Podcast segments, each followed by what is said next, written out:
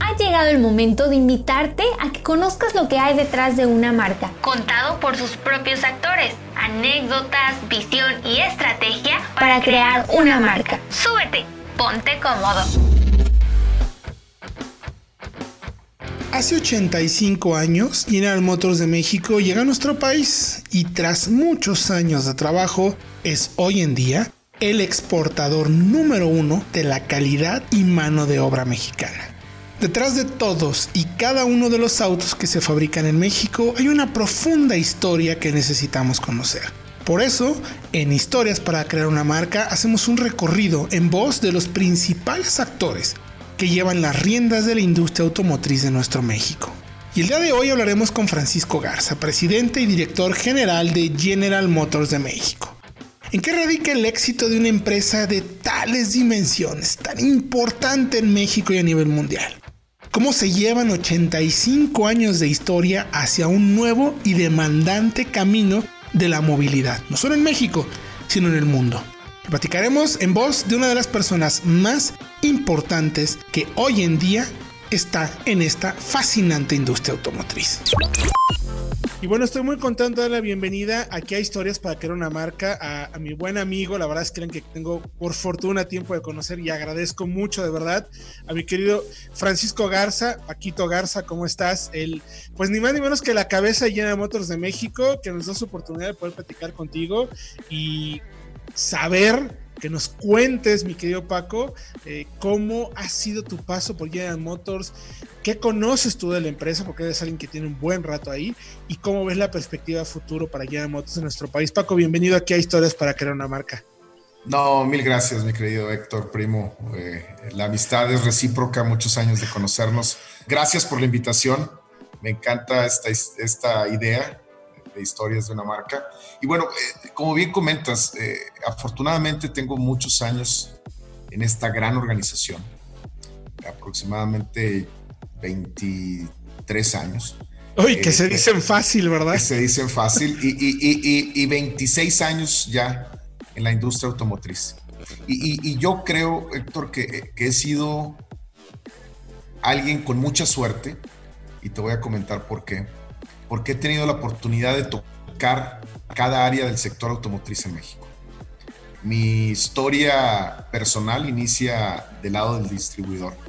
Tuve la oportunidad de trabajar cuatro años en la parte de distribución de vehículos y creo que esa parte de mi vida me ayudó a conocer la parte sensible del proceso de venta de un vehículo y conocer la sensibilidad de estar frente a un cliente, conocer las necesidades del cliente, conocer lo que le duele al cliente y tratar de solucionar sus problemas. Y, el negocio de la distribución es apasionante, es un negocio completo. Conoces las áreas de venta, postventas, administración, financiamiento, etcétera. Y creo que para mí fue como que mi amor a primera vista en la industria automotriz, la parte de distribución.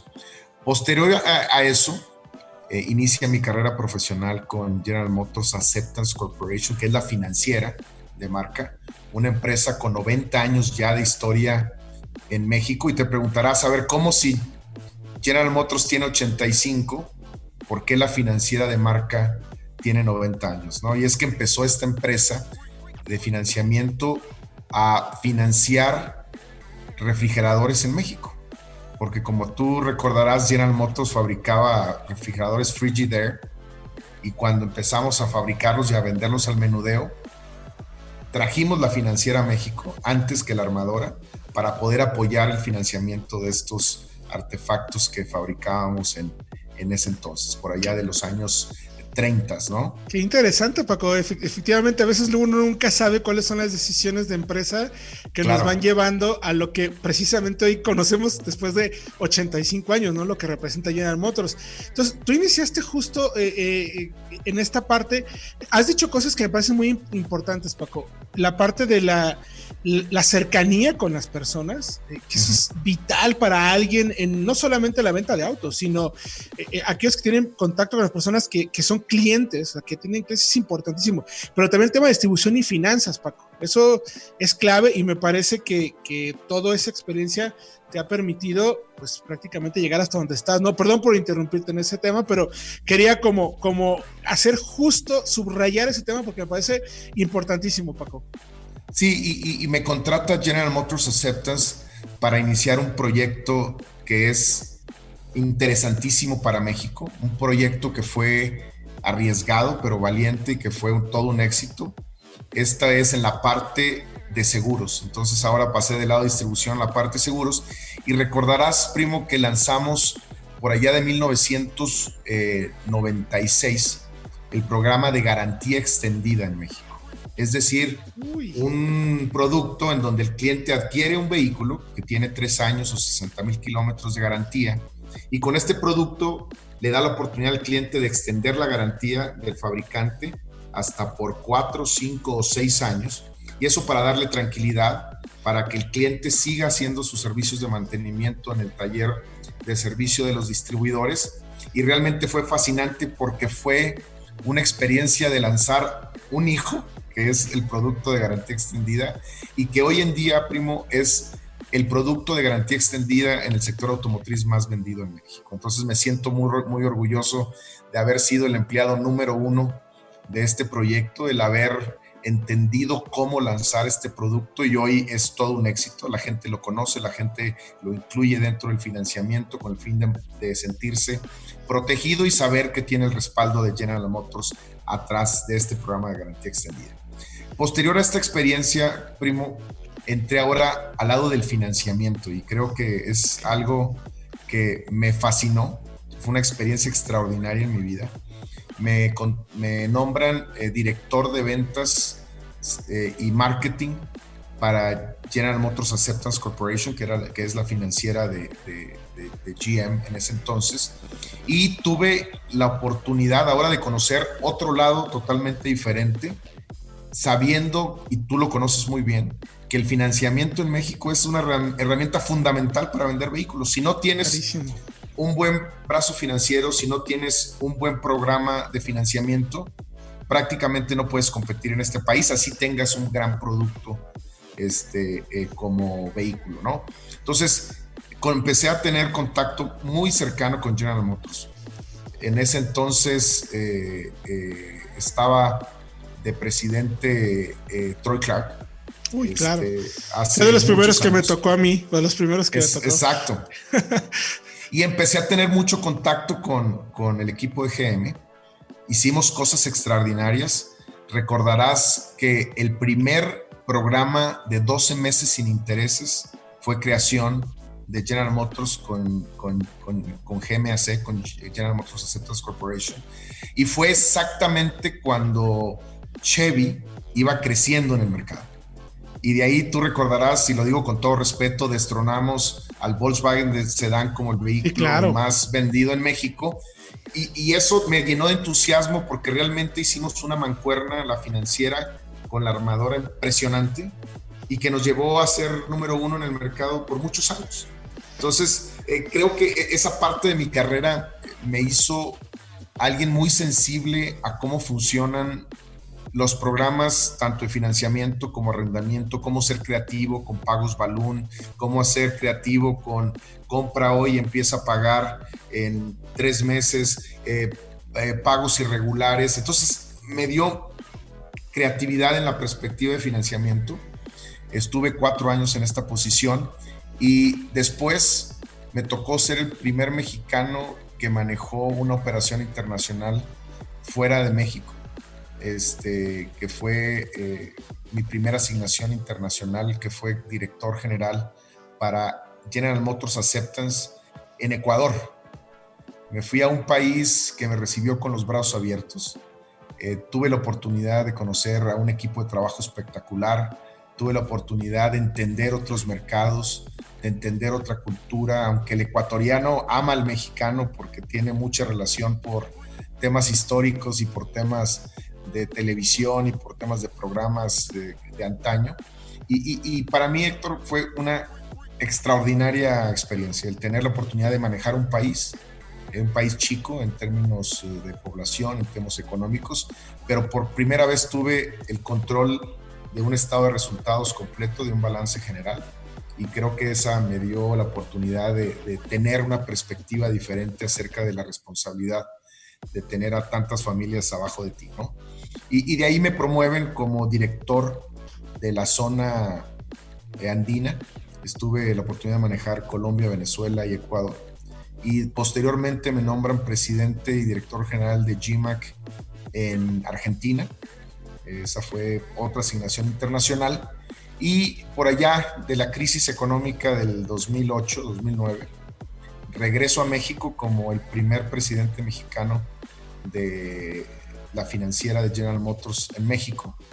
Y, y creo que eh, fue un sueño cumplido. Yo pensé que ahí iban a parar tantas emociones y tanta adrenalina en mi carrera profesional hasta que recibí una llamada de un amigo mutuo, una llamada histórica que el día de ayer estaba recordando con él, que es Ernesto Hernández. En ese entonces ya lo había nombrado presidente y director general de General Motors de México, el primer mexicano que, ocupa, que ocupó esa, esta posición. Y recibo la llamada, yo estaba de vacaciones y me dice, Paco, ¿te gustaría venirte de vicepresidente de Venta, Servicio y Mercadotecnia GM? Le dije, sí, bueno, ok, te van a llamar de recursos humanos, disfruta tus vacaciones, nos vemos. Literal. Así tal cual. Así me contrató Ernesto Hernández. o sea, fue una llamada inesperada. Mi esposa me vio la cara y me dijo, ¿qué pasó? Le dije, me acaba de hablar Ernesto, me acaba de contratar como vicepresidente de General Motors. Nos vamos a México yo estaba en Monterrey dirigiendo GM Financial. Y así es como entro ahora a, la parte de la armadora. Entonces, si hacemos el recorrido de mi vida profesional, eh, distribución, seguros, financiamiento y ahora eh, automotriz.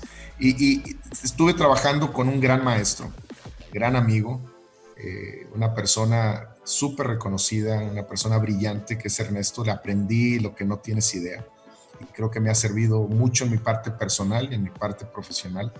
Y el año pasado, y este es el capítulo que hoy estoy viviendo, eh, fui nombrado presidente y director general de General Motors de México, lo cual es un honor, primero de tratar de llenar los zapatos de alguien que fue extraordinario presidente y ahora de llevar esta gran organización que es la empresa automotriz más admirada de México, el primer, el primer exportador de vehículos, el primer productor 22 mil colaboradores dentro de la organización, damos 150 mil empleos eh, indirectos, tenemos una base de 550 proveedores, compramos 20 mil millones de dólares de partes y componentes al año, tenemos una estrategia de responsabilidad social increíble, cuatro sitios de manufactura, un centro regional de ingeniería, una bodega de partes, o sea, es, es un mundo increíble y bueno, no he dejado de aprender y hoy me siento muy orgulloso y esa es la historia, mi querido primo de Paco Garza. Oye, pues es una historia interesantísima, Paco, porque lo primero que se viene a la mente, la verdad es, eh, después de todo lo que has hecho, o sea, ¿cómo se dirige una empresa a este tamaño? O sea, ¿cómo se hacen las cosas? Eh, mira, yo estoy convencido que esto es un trabajo de mucha gente o sea, yo creo, primo, que lo que hemos vivido en los últimos siete meses nadie lo hubiera eh, imaginado. Es un tema que nunca pasó por nuestras mentes, que separara la industria automotriz en México, un motor de la economía. Y, si lo ves en retrospectiva, todo lo que hemos hecho, y, y si quieres platicamos acerca de lo que establecimos como plan estratégico, en retrospectiva, esto no lo hubiera podido lograr sin el soporte de tanta gente que ejecutó esta estrategia para mantenernos fuertes, para seguir operando, para reabrir nuestras operaciones de forma segura, para seguir exportando, para reabrir a nuestra red de proveeduría, para mantener nuestra bodega de partes trabajando, protegiendo a nuestra gente.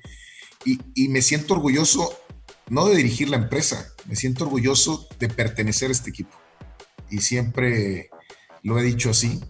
Este, creo que he tenido la suerte primero de tener un extraordinario maestro como jefe durante ocho años Y ahora el tener la posibilidad de trabajar con tanto profesional a mi alrededor, que realmente hizo que la carga de manejar COVID-19 fuera más liviana, tratando de hacerlo como un una sola persona. Las organizaciones, primo, estoy convencido y te lo digo de forma honesta y transparente, son lo que son, sí por el liderazgo, pero más importante por el equipo. Y creo que General Motors nos sentimos orgullosos de trabajar siempre unidos. He tenido el apoyo de todas las organizaciones de esta empresa. Y creo que a tu pregunta es cómo diriges esto es teniendo al equipo unido, enfocado, trabajando sobre un mismo objetivo, motivados, echados para adelante, eh, como dicen, para atrás ni para agarrar vuelo. Y creo que nos ha ido bien utilizando esa filosofía. Y creo que ese es mi estilo de liderazgo. Soy una persona, tú me conoces, una persona que siempre ha tenido los pies en la tierra. Eh, ningún puesto me ha mareado durante mi carrera profesional y menos ahora me tengo que cambiar mi estilo, ¿no? Entonces, eh, creo que esto ha sido un gran aprendizaje y en este proceso me convencí de que tenemos el mejor equipo de la industria automotriz en México. Eh, estoy totalmente de acuerdo contigo, Paco. Los, equipos son los que mueven realmente a los grupos y tú también has conformado un muy buen equipo en todas las áreas, porque es un área, es una empresa tan, gigante, tan multidimensional para tantos factores que, ahí sí es, es formar los equipos y confiar en las personas, ¿no? Y, también lo interesante, me parece, mi querido Paco, General Motors dentro de General Motors México, dentro de la corporación es sumamente importante. ¿Qué representa? Para el mundo literal, el mundo General Motors, eh, la operación de General Motors México. ¿En qué momento consideras dentro de la historia de estos 85 años General Motors empezó a escalar posiciones en el buen sentido y llegó a convertirse en lo que es hoy en día? ¿Qué, factores se dieron o qué se hizo correctamente para que eso sucediera? Yo, creo, eh, primo, y estoy convencido de esto. Si, tú analizas y tú conoces mucho la historia automotriz, en México. Si tú analizas cómo estaba conformado el mercado, no hace 85 años, sino hace 30 años, en 1990, México era una economía cerrada. Participábamos cinco marcas en el mercado en 1990. Compartíamos el mercado, era Chevrolet, Chrysler, Ford, Nissan y, Volkswagen. Éramos cinco marcas a partir de la decisión de abrir la economía en México, hoy tenemos 14 tratados de libre comercio con 50 países, tenemos acceso al 60% del Producto Interno Bruto global con estos acuerdos. A partir de eso, la industria automotriz se dispara y se convierte en lo que hoy es, que es la industria más importante para México en aportación al Producto Interno Bruto en aportación al Producto Interno Bruto Manufacturero, en atracción de inversión extranjera directa, generación de divisas por su exportación, generación de empleos directos, generación de empleos indirectos, generación de valor a través de todos los centros de ingeniería que tenemos, generación de valor a través de las cadenas de suministro que tenemos de nuestra red de proveeduría. Y, y a partir de ahí General Motors empieza, eh, General Motors México empieza a tener relevancia dentro de la corporación Tú recordarás que teníamos eh, nuestro planta de manufactura aquí, que fue inaugurada el 23 de septiembre de 1935. Empezamos a crecer poco a poco. Eh, y un dato curioso para hablar de historia, General Motors empieza con 36 empleados directos. Hoy somos 22 mil. General Motors producía nueve vehículos al día. Hoy producimos en nuestra planta de silados 63 vehículos por hora. Este, era trabajos manuales, hoy conoces las plantas totalmente automatizadas. Y, realmente a partir de, la expansión de comercial de México, la industria toma una relevancia increíble. Este, y, General Motors México toma relevancia a nivel corporativo, pero también el liderazgo en México. Hoy somos el primer productor de vehículos. El año pasado se produjeron dentro de nuestros sitios 860 mil unidades, 1.500.000 motores, 1.200.000 transmisiones. Somos el primer eh, exportador de la industria automotriz. Exportamos el año pasado 830 mil unidades. Y esto nos coloca dentro de la organización como un, dentro de las top 5 operaciones para GM a nivel global. Está Estados Unidos, está Canadá, está China, está Brasil y está México.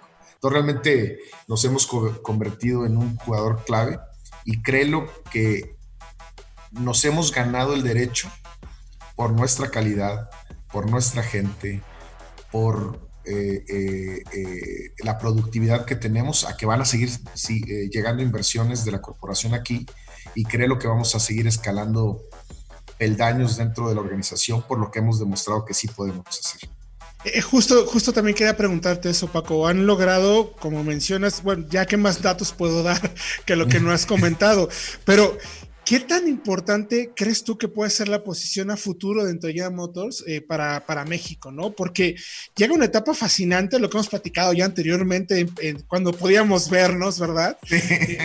Eh, ¿Cómo, iba a cambiar la industria en los próximos 10 años, no? Y, cómo se están preparando ustedes, porque obviamente eh, lo que la gente ve, lo que, se, lo que platicamos, es solamente una pequeña puntita del iceberg de todo lo que está preparando la corporación y todo lo que está preparando la marca hacia el futuro de la movilidad tema de, de, fabricar baterías en México, eh, preparar más a los ingenieros para los siguientes pasos en electrificación, movilidad autónoma, conectividad. Eh, ustedes tienen OnStar que es muy potente en ese sentido. ¿Hacia dónde van, Paco? O sea, ¿cómo se están preparando? Porque sí, es importante la venta, pero ustedes como grupo, como marca, también son fuertísimos en la generación de, de los productos, ¿no? E incluso en desarrollo tecnológico, con patentes, con ingenieros. ¿Cómo lo ves? ¿Hacia dónde van ustedes? Sí, como bien sabes, la planeación dentro de la industria automotriz tiene como visibilidad productos a cinco años. Entonces, afortunadamente, tengo mucha información acerca de lo que va a pasar hacia el futuro. Si tuviera que concluir en pocas palabras, te diría, hay un futuro exitoso para México. Ahora te voy a dar algo más de información. Eh, General Motors le está apostando y es una visión que así la, concibimos, es que en el futuro cercano queremos un mundo en donde no existan emisiones, donde no existan colisiones y donde no existan congestionamientos. Ahora, para que esto pase, se necesitan tres factores importantísimos de los que ya hablaste. Electrificación, autonomía y conectividad sea, los vehículos tienen que ser eléctricos, autónomos y totalmente conectados para tener un mundo con cero emisiones, colisiones y congestionamiento. Y, y statements que ha dado Mary Barra públicos es que la industria automotriz va a cambiar más en los próximos cinco años que en lo que lo ha hecho en los últimos 50 años. Y eso significa que se van a abrir grandes oportunidades, no solamente de manufactura, sino también de desarrollo, sino también de diseño para nuestro país. Y, creo que estoy muy contento porque espero que todo lo que estamos platicando en mi época se pueda materializar. Este, porque hoy estamos trabajando en, planeación. Y como bien comentas, va a haber oportunidad dependiendo de, las, de la aceleración de, la adopción de la, de la tecnología. Va a haber grandes oportunidades a México, en México para generar esas tres estrategias, ¿no?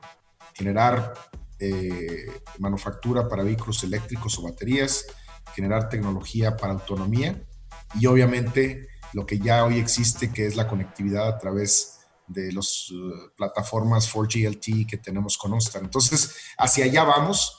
Esto se va a poner, que tú, tú, y yo lo hemos visto, ¿no? Cada año la industria automotriz nos sorprende más. Aceleración impresionante, Paco. Y creo que en, los próximos años vamos a estar igual de admirados con lo que viene. Tú viste Cadillac Lyric, que es eh, un avance de las 23 plataformas eléctricas que vamos, uh, perdón, de las 20 plataformas eléctricas que vamos a tener para 2023.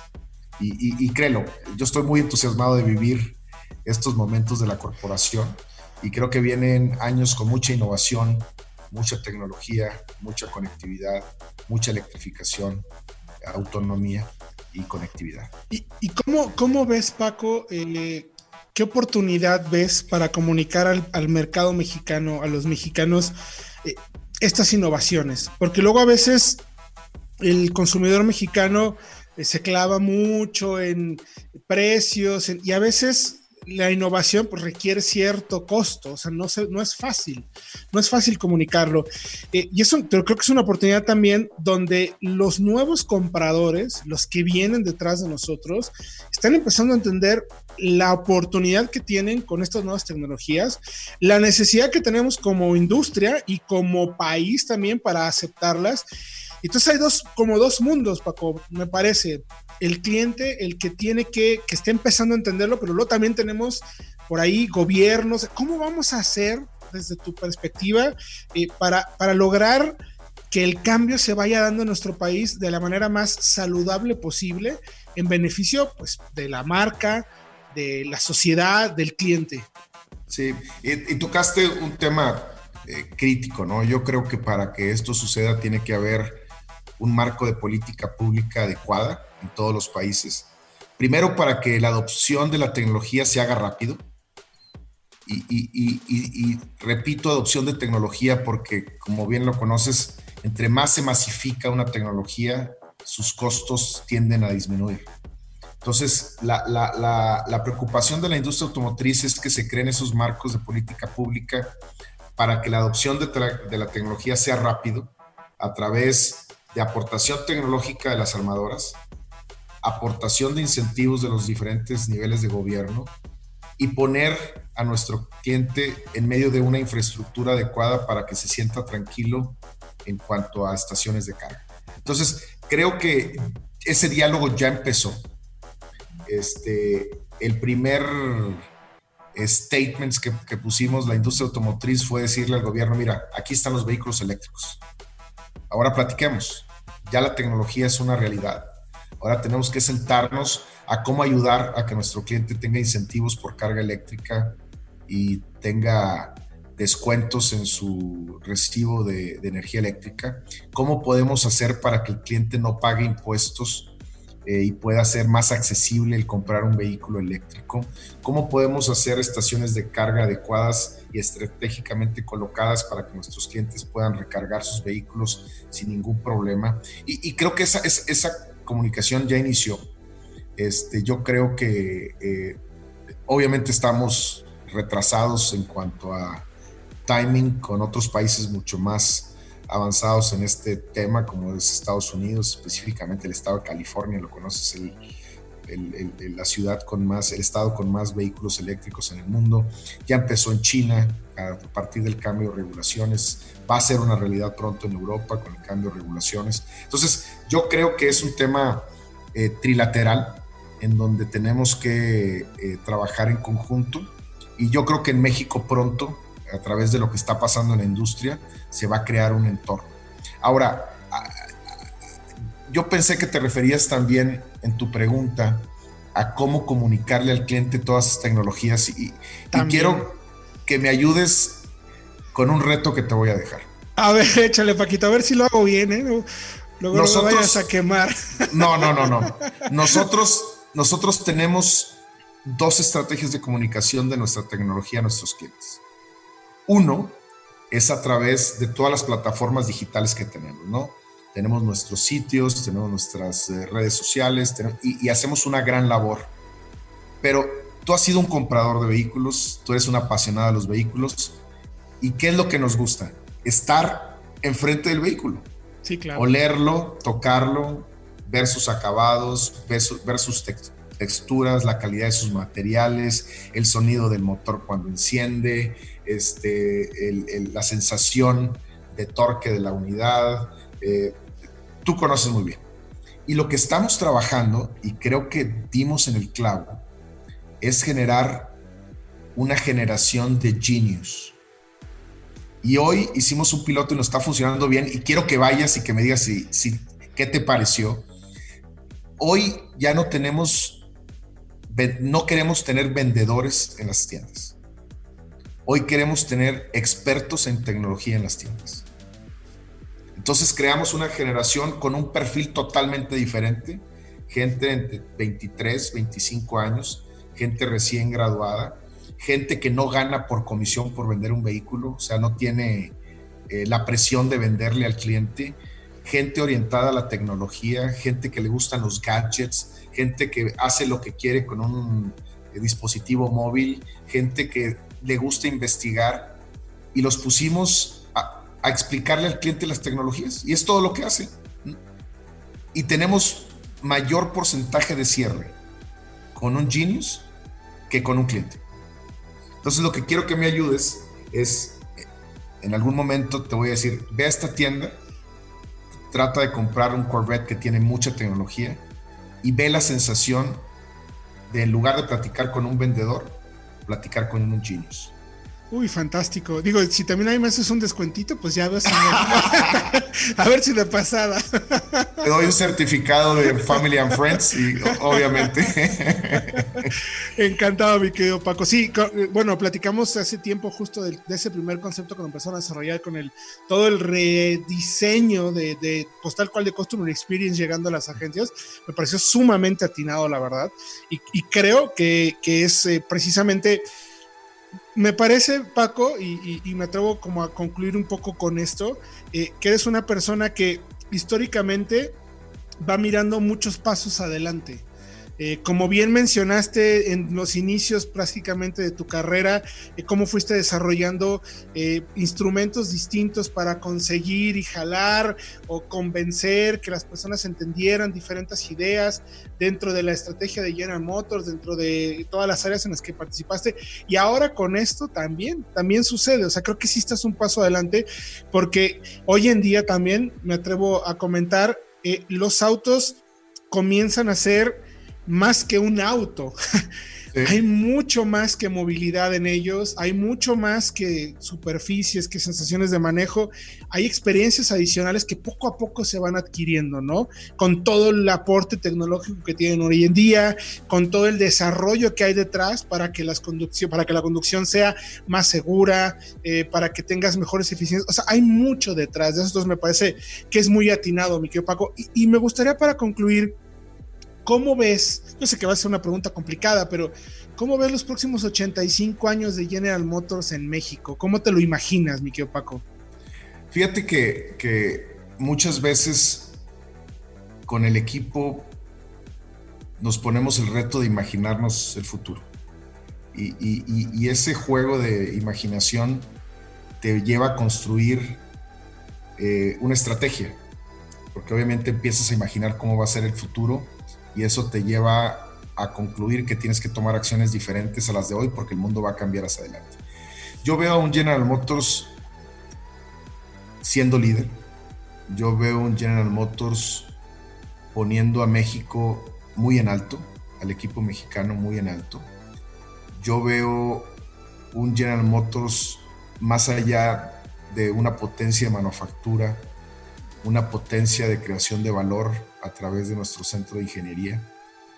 Yo veo a México siendo destino de inversión de tecnologías futuras. Veo a un General Motors aportando a la industria a través de tecnologías innovadoras. Eh, veo a General Motors liderando la carrera por la electrificación y la autonomía y la conectividad de los vehículos. Veo un General Motors compartiendo tecnología como lo hemos anunciado con otras armadoras, con el fin de mejorar nuestras economías de escalas. Y, quiero ver esos 85 años, no sé si en este puesto, pero eh, dentro de la organización. Yo amo esta empresa, es una empresa que me ha dado mucho en lo personal y en lo profesional. Creo que hemos sido recíprocos, yo he dado parte de mi vida a esta organización y me ha dado con creces esa inversión de tiempo y esfuerzo. Y, veo un General Motors totalmente renovado, o sea, se ha, ha, venido cambiando en los últimos años para bien. Creo que eso ha sido reconocido por los mercados, reconocido por los analistas y creo que eh, en 85 años vamos a ver un mundo diferente y creo que para esa época vamos a tener nuestra visión cumplida que es cero emisiones, cero colisiones y cero congestionamientos. Francisco Garza, muchísimas gracias. Solamente tengo tres preguntas más que ya sé que me vas a contestar, pero las tengo que hacer. A ver, compadre. ¿qué, vehículo de la corporación serías? Tu favorito. Yo creo, yo creo que dada mi, mi forma de ser, mi estilo, yo creo que sería un Corvette. Este, creo que soy muy dinámico. Soy alguien divertido. Tú me conoces. Eh, trato de siempre estar en buen humor. Soy alguien que cambia para mejor. Pasamos de un motor frontal a un motor medio y, creo que este, eh, me identifico mucho con, la unidad. Mi papá tuvo un Corvette 1969 al cual adoré por muchos años y creo que me identifico mucho con, la unidad, una unidad eh, única, una unidad transparente, una unidad este, que inspira. Entonces creo que me identifico mucho. ¿Qué deporte es tu favorito? Ya lo sé, pero ¿qué deporte es el tuyo? Mira, me apasiona el fútbol americano. Lo jugué eh, eh, hasta nivel intermedio. Este, fui corredor. Este, amo a los Steelers de toda mi vida. Este es un juego que me nace un paco diferente. Cuando veas un partido de fútbol americano conmigo, nos vamos a divertir como niños de 12 años. Este es un deporte íntegro, un deporte de disciplina, un deporte en equipo, un deporte en donde no necesitas un líder, sino un equipo, en donde los líderes también muchas veces están en las bancas. Y creo que es mi deporte, eh, para siempre va a ser mi favorito. ¿Y qué comida, Paco? ¿Cuál es tu comida favorita? Mi comida favorita, eh, tengo la habilidad de, de cocinar este, es, es una terapia para mí, primo. Eh, el, fin de semana mis hijas y mi familia ya saben que tengo que terapiarme a través de la cocina. Y, si yo fuera una comida, sería una carne asada. Es una comida de todos, es una comida simple, es una comida que une a la familia, es una comida que une a los amigos, es una comida en donde eres tú mismo no tienes que fingir nada. Es una comida que la puedes tener en cualquier lado. Puedes hacerla en el bosque, puedes hacerla en la playa, puedes hacerla en tu casa, puedes hacerla en el campo. Y, la carne asada yo, siendo norteño, hemos vivido juntos toda mi vida. No es algo que he dejado, es algo que sigues perfeccionando. Este, y creo que eso como aprendizaje a mí me lleva a decir, esta carne me salió espectacular, pero creo que puedo mejorar la próxima, Entonces, sería un Corvette que juega americano y hace carne asada. Eh, fantástico, qué combinación tan maravillosa, mi querido Paco. Muy bien, Francisco Garza, presidente, director general de General Motors de México. Muchas gracias por tu tiempo. No, un placer. Acompañarnos aquí en Historias para crear una marca con los 85 años de General Motors de México. Gracias por acompañarnos en Historias para crear una marca. Estamos seguros que este breve momento de espacio-tiempo en la historia de la marca contada en voz de los propios personajes nos ha permitido imaginar el futuro de este mundo que nos encanta y suena muy prometedor. Mi nombre es Héctor Ocampo y esto fue Historias para crear una marca. Estamos seguros que hoy conoces mucho mejor a la marca, su visión y filosofía que imprimen en cada uno de sus vehículos. Te esperamos en el próximo podcast para seguir escribiendo las historias para crear una marca.